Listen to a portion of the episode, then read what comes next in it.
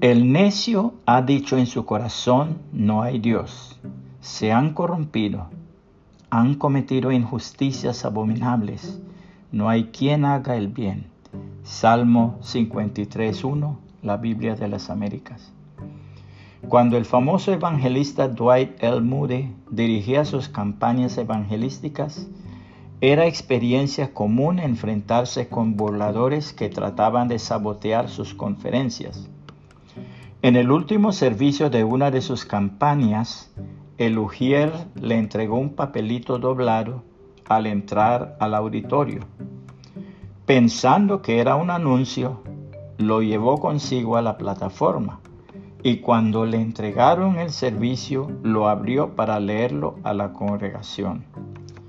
¿Cuál no sería su sorpresa al leer el recado que consistía en una sola palabra? Necio. Muy pronto se recuperó de la sorpresa inicial. Dirigiéndose al auditorio dijo estas palabras. Esto sí es cosa fuera de lo común. Acabo de recibir un mensaje que consiste de una sola palabra, necio. Repito, esta es cosa inaudita. Muchas veces he oído de los que escribieron cartas y olvidaron firmar su nombre. Pero esta es la primera vez que he sabido de uno que escribiera su nombre olvidando escribir la carta. Y aprovechando la ocasión, el pastor Muri cambió su sermón a otro basado en el texto, dice el necio en su corazón, no hay Dios. Salmos 14.1, Reina Valera 1960. El pasaje completo dice, el necio ha dicho en su corazón, no hay Dios.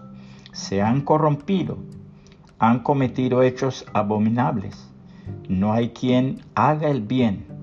El Señor ha mirado desde los cielos sobre los hijos de los hombres para ver si hay alguno que entienda, alguno que busque a Dios.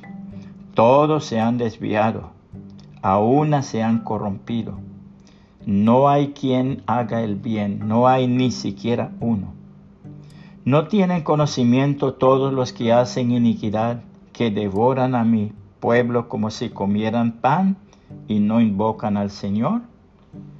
Allí tiemblan de espanto, pues Dios está en la generación justa. Del consejo del afligido os burlaríais, pero el Señor es su refugio. Oh, si de Sión saliera la salvación de Israel. Cuando el Señor restaure a su pueblo cautivo, se regocijará Jacob y se alegrará Israel. Salmos 14, 1 al 7, la Biblia de las Américas. Puede compartir este mensaje y que el Señor Jesucristo le bendiga y le guarde.